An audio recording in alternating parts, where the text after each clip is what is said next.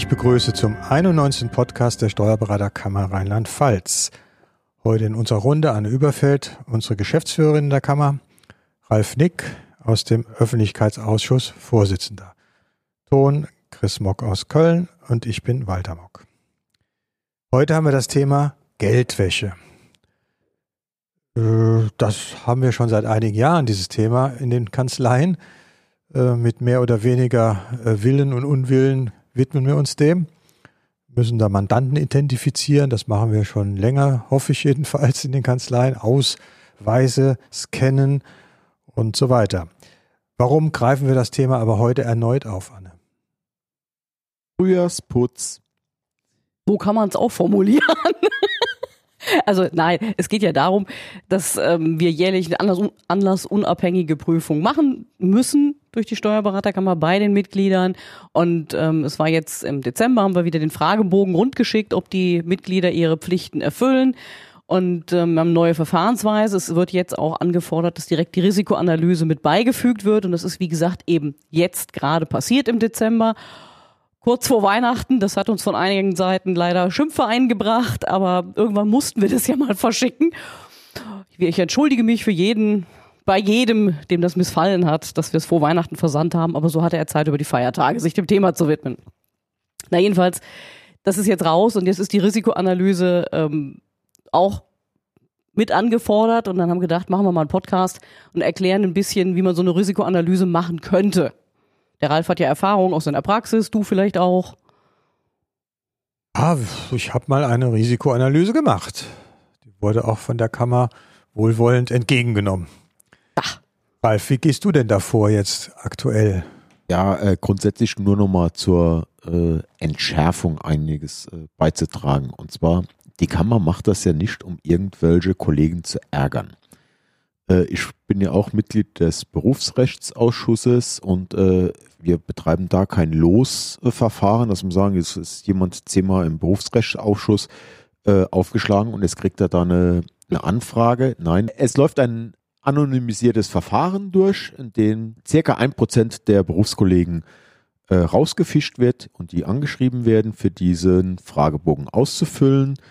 Ähm, auch ich war schon einmal dabei gewesen und äh, diese Fragebögen müssen rausgeschickt werden. Wir müssen die äh, Abfragen machen, weil die Kammer ist Aufsichtsbehörde und muss dann auch äh, gegenüber übergeordneten Behörden, unter anderem bis zur FIU, Financial Intelligence äh, Unit, ja, äh, Bericht erklären, ob wir was gemacht haben und was wir gemacht haben. Und, Wie sucht ihr die Berater aus, wenn ich fragen darf?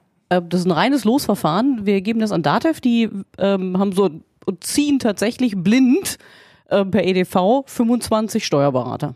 DATEV macht das. Ja, das lassen wir DATEV machen, damit wirklich uns nicht vorgeworfen werden kann, wir würden da einzelne bevorzugen oder einzelne raussuchen oder so, sondern wirklich, wir kriegen von DATEV eine Datei mit 25 Leuten geliefert und die sind ausgelost worden. Okay. Da haben wir nicht keinen kein Eisen im und Feuer. diese Risikoanalyse muss jeder Steuerberater erstellen. Ich denke da jetzt an so Kollegen, die nicht mehr viel tätig sind, die ausgeschieden sind, aber noch ein, zwei Mandate betreuen. Der arme Kerl muss dann auch eine Risikoanalyse machen, der eigentlich ja gar kein Risiko hat.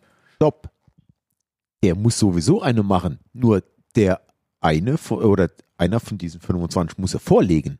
Jeder Steuerberater hat eine Risikoanalyse nach dem Geldwäschegesetz zu ja, das fertigen. ist meine Frage. Äh, ja. äh, er muss sie vorlegen. Also die 25, ja. Das kam, das kann ich mal schnell erklären, das kam daher, dass die FIU eben sagte, nur eine Fragebogenprüfung, das genügt uns nicht. Das ist eigentlich keine Prüfung, sondern eine Prüfung ist es erst, wenn ihr Unterlagen aus den Praxen anfordert und euch die anguckt. Daher müssen wir jetzt auch die Risikoanalyse mit anfordern. Aber nur und bei den 25? Nur bei den 25, na klar. Wenn ich jetzt 3900 Risikoanalysen kriege, dann ähm, ist das zwar sehr schön, aber dann können wir einen großen Papiercontainer vor der Kanne auf, Kammer aufstellen. Nee, nur von den 25. Und ähm, zu deiner Ursprungsfrage, ja, jeder Steuerberater muss im Grunde eine Risikoanalyse machen, auch wenn er nur ganz, ganz wenige oder keine Mandanten hat. Es sei denn, er ist Angestellter und nur als Angestellter tätig. Dann gilt ja die Risikoanalyse seines Arbeitgebers. Oder er ist freier Mitarbeiter, aber nur freier Mitarbeiter bei einem bestimmten, nicht hat auch noch, hat auch nicht noch selbstständig Mandanten, dann ist er auch entbunden.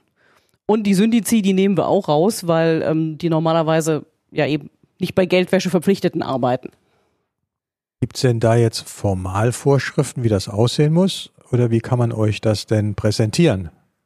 Freitext. Also das ist wirklich, ähm, kann man machen, wie man will. Wer gerne Freitext schreibt, der schreibt eben einen Text. Ich bin die Kanzlei XY, wir haben das und das Risiko, wir haben die und die Mandanten, die sind so und so beschaffen. Oder man kann auch dieses Excel-Tool nehmen, was bei uns auf der Website ist, als Excel-Tabelle und füllt die aus. Wo steht das denn genau? Ja, auf der Website unter Mitglieder und bei Mitglieder gibt es den Punkt Geldwäscheprävention und unter dem Punkt Geldwäscheprävention sind ganz viele äh, Dokumente, die man herunterladen kann, darunter unter anderem auch das Excel-Tool, tatsächlich im Excel-Format, nicht als PDF-Datei. Okay. Ich habe da nämlich nur PDF gefunden, als ich gesucht habe, aber wahrscheinlich war ich zu dumm dazu. So würde ich es jetzt nicht formulieren, aber vielleicht hast du nicht richtig hingeguckt. Okay, also es ist da ein Tool, das man nehmen kann über Excel und äh, da sind dann auch alle mal, Punkte, die gefordert werden. Ich denke mal ein Freitext muss ja eine Anleitung haben, was ich denn da schreiben soll. Also insofern braucht man schon irgendein Hilfsmittel und dann wäre so ein Tool eigentlich sehr hilfreich und wenn ihr das zum Download zur Verfügung stellt, wunderbar.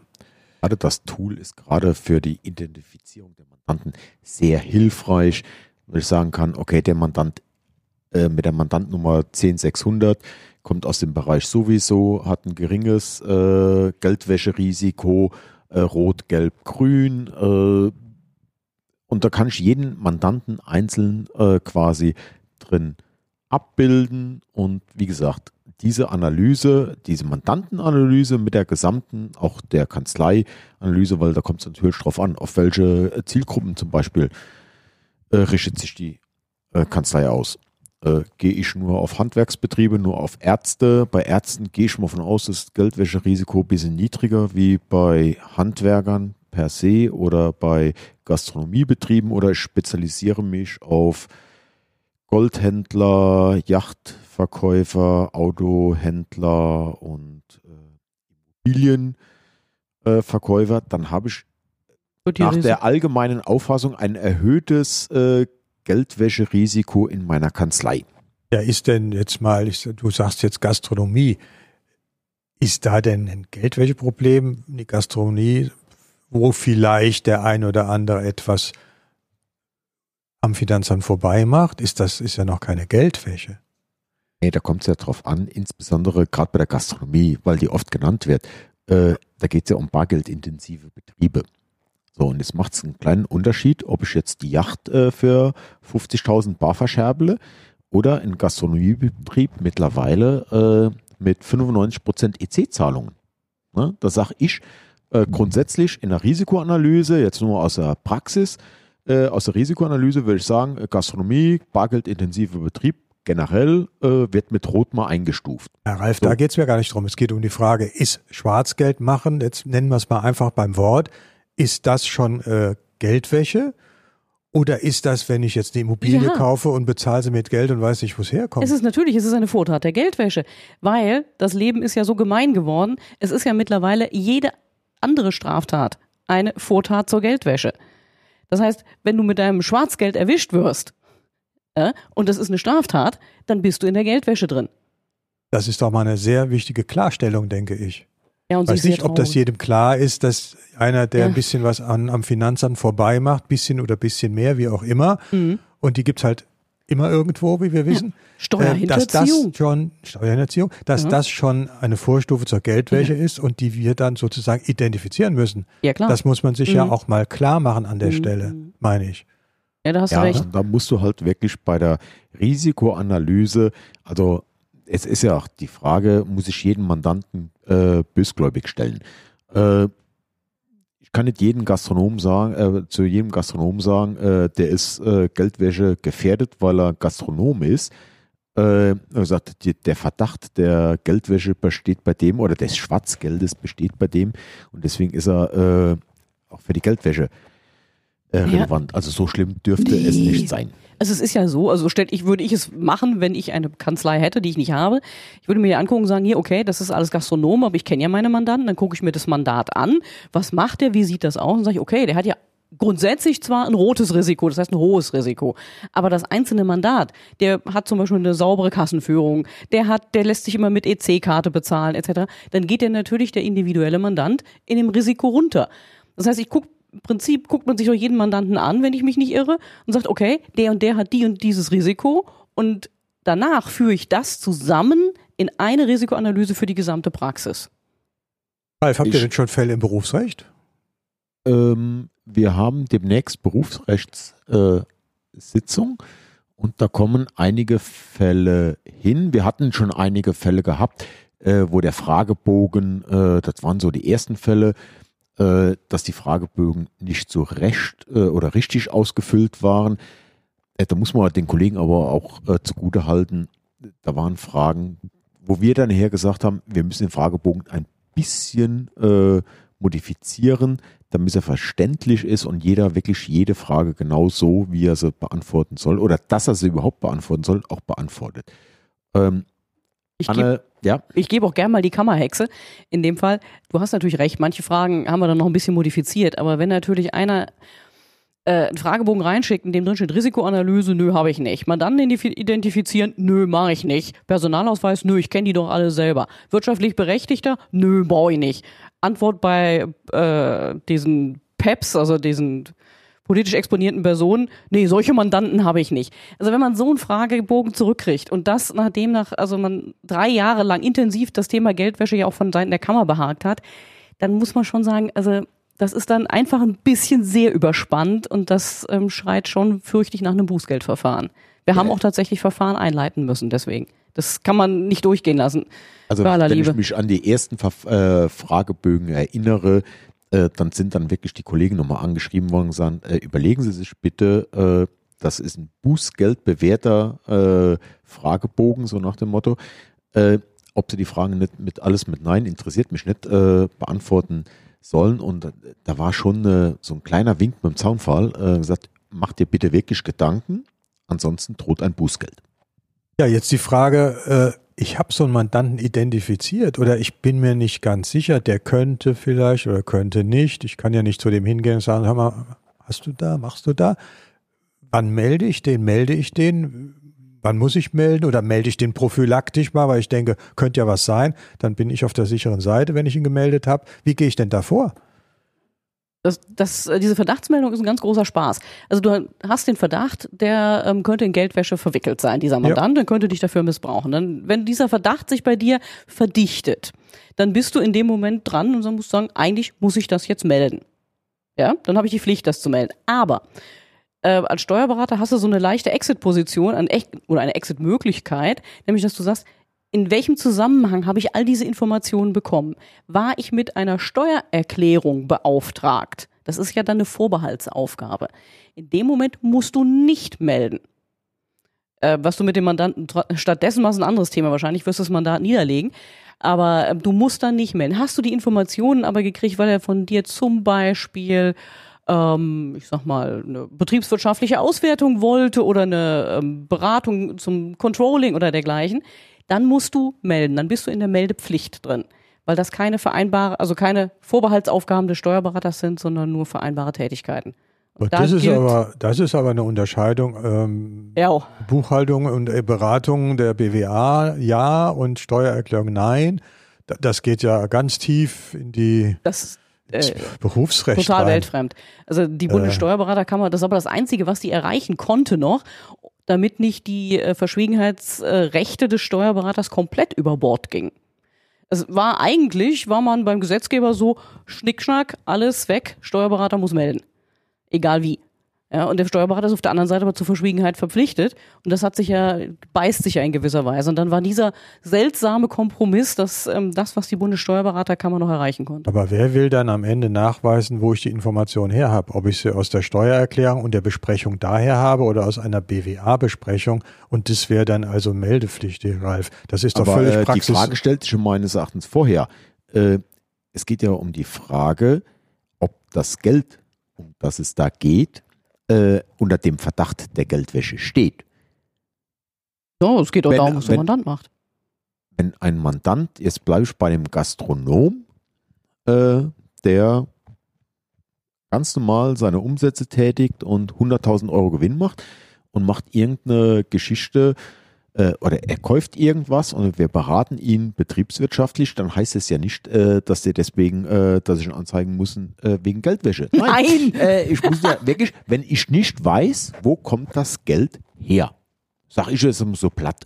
Ne, wenn er sagt, äh, okay, ich bezahle zwei Millionen für irgendeine so Immobilie in Frankfurt äh, und ich sage, naja, da hast immer nur 30.000 Euro Gewinn gemacht, äh, Jo. dann könnte man Mhm. mal auf den Gedanken kommen, da könnte Geldwäsche oder Schwarzgeld äh, Ralf, aber die Frage ist doch jetzt, zeige ich den an, ja oder nein? So, und dann ist der Punkt, habe ich es bei der Steuerberatung äh, erfahren, brauch, darf ich ihn gar nicht anzeigen? Nö.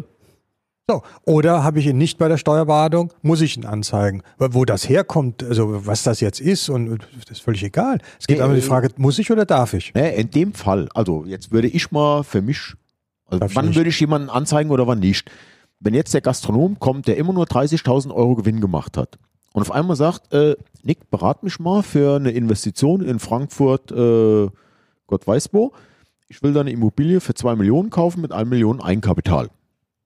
Dann sage ich, okay, das, äh, die 1 Million, die kannst du ja gar nicht äh, aus deinen normalen Gewinnen gehabt haben, äh, weil mit 30.000 oh, kommt man nicht so weit. Also muss da ein bisschen Schwarzgeld dabei sein. Ja gut, der Fall ist ja klar. Das ist außerhalb, das ist ein Beratungstermin, der ist außerhalb der, der Steuerberatung, Ja. der, der Vertrauensgeschützten. Da muss ich anzeigen, das ist schon klar. Aber wenn ich, wenn ich das nicht weiß oder wenn ich es nicht will oder wenn, ne, also, dann habe ich ja ganz leicht die Möglichkeit zu sagen, ja, das ist mir aber schon bei der Einkommensteuererklärung äh, zu Ohren gekommen oder da habe ich das festgestellt, dass das wohl so sein muss und dann darf ich es gar nicht. Also ich kann ja als Berater eigentlich gut das hin und her schieben im Grunde genommen, weil kein Mensch kann mir nachweisen, wo ich die, wo ich das herweis habe. du hast ja auch noch Dokumentationspflichten, du musst ja auch noch, also du äh, führst ja Akten und diese Akten müssen im Zweifelsfall ja auch vorgelegt werden. Nicht unbedingt der Kammer, sondern durchaus auch der Staatsanwaltschaft oder der FIU. Ja? Und wenn sich aus den Akten dann natürlich ergibt, äh, dass du diese Informationen ähm, zum Beispiel auch in der betriebswirtschaftlichen Beratung bekommen hast, dann äh, ist Kanickelfangschlag. Also, was ich an der Stelle nur wollte, ist einmal die Schwierigkeit Ja. zu zeigen, äh, wann muss ich denn, wann, wann soll ich oder darf ich nicht. Das ist ja ein schmaler Grad im Einzelfall, weil sich ja oft auch betriebswirtschaftliche Beratung und Steuererklärung äh, an einem Termin abspielt zum Beispiel. Was ist denn dann? Äh, so, da, da gibt's ja im Detail Fragen. Und die müssen wir jetzt nicht sezieren hier. Nur meine Intention war, das einmal mal zu zeigen, wie schwierig im Einzelfall es ist, das zu tun. Soll sich natürlich auch jeder Kollege äh, die Frage bei der Geldwäsche mal äh, stellen, wenn ich weiß, dass ein Mandant von mir eine Steuerstraftat begeht und das wegen mir, weil er mir jedes Mal sagt, äh, im Rahmen der Einkommensteuererklärung oder der Bilanzbesprechung, ich mache Schwarzgeld, äh, dann hat das, hat das ja äh, Auswirkungen wegen der Geldwäsche. Das hat aber auch irgendwelche Auswirkungen in der Steuerstraftat. Und dann sollte sich jeder Kollege mal überlegen, betreut er dieses Mandat? Würde er es aus steuerstrafrechtlichen Gründen weiter betreuen, wenn er jedes Jahr gesagt kriegt, ich mache 100.000 Euro schwarz? Und wenn er die Frage Das eventuell mit Nein beantwortet, äh, hat er auch einen Grund für zu sagen, zeige denjenigen an. Das ist klar. Das sind ja eigentlich klare Geschichten. Aber es gibt halt diese Mhm. Grauzonen, wo man nicht so richtig weiß. Ja. Da kann ich eigentlich nur dazu raten, wenn man wirklich in so einer Grauzone ist, ähm, dann einfach bei der Kammergeschäftsstelle anrufen. Und wir haben auch nicht das allein selig machen, die allein selig machende Lösung. Aber man kann dann im gegenseitigen Gespräch vielleicht sich der Sache annähern und überlegen, was ist hier das Richtige. Ja, ich meine, die Anzeige muss dann der Steuerberater selber machen, die geht ja nicht über die Kammer, aber man kann sich wenigstens im Gespräch mal überlegen, ähm, wie man hier richtig vorgeht. Und die also heute Anzeige geht wohin? Nur nochmal zur Abrundung. also die Anzeige geht an den Zoll, an die FIU. Deswegen muss man da auch angemeldet sein, weil das nur online gemacht wird. Okay, also man muss sich in so einem Fall registrieren, anmelden und dann kann man erst so eine Anzeige online Genau. abgeben. Da die Anzeige Gut. äh, sehr schnell erfolgen muss, sollte man sich vorher schon bei der FIU angemeldet haben, weil das ist ein längeres Prozedere. Also, ah, das kann man einfach Ja. machen und man ist dann angemeldet und hat Genau. einen Zugang wie zu, was weiß ich. Ja, genau, den okay. Zugang sollte man dann irgendwo wiederfinden und dann Ja. kann man das relativ flott machen. Aber jetzt nochmal zurück zum Ausgangspunkt des Podcasts oder zum Grund des Podcasts. äh, ist ja eigentlich die Kollegen zu sensibilisieren. Ihr habt eine Aufgabe, äh, eine Kernaufgabe, die heißt Geldwäsche, genauso wie jede Bank und wie jeder Notar auch, äh, Sorgfaltspflichten zu erfüllen, die Geldwäsche am besten verhindern sollten. Also wir waren ja jetzt ganz weit hinten, wir melden die Geldwäschefälle an. Äh, wir sollten die Kollegen dafür sensibilisieren, zu sagen, okay, trefft in eurer Kanzlei bitte Voraussetzungen, dass das nicht passiert. Und da kann man jedem nur sagen, äh, alles, was man macht, kann nicht ganz falsch sein. Nur nichts machen ist sehr falsch. Ralf, wir sind deswegen ganz hinten mit dem Thema, weil wir auch am Ende vom Podcast jetzt sind. Und da gab es aber noch ein Datum, Anne. Das wollten wir vielleicht nochmal zum Schluss nennen. 31. März. Ach so, ja, das ist die Abgabefrist ähm, für den Fragebogen mitsamt der Risikoanalyse. Für die Ausgewählten. Für die Auserwählten, die genau. haben dann bis dahin das zu machen. Also Genau. das gilt nicht für alle, sondern nur für Nein, die. bitte nicht. Gut. Dann haben wir den Podcast für heute durch. Ralf hat das wunderbare Schlusswort gesprochen und alles zusammengefasst. Sensibilisierung der Kollegen. 31. März ist das Thema. Ich danke euch für diese Runde und bis zum nächsten Mal. Tschüss. Und tschüss. Und tschüss.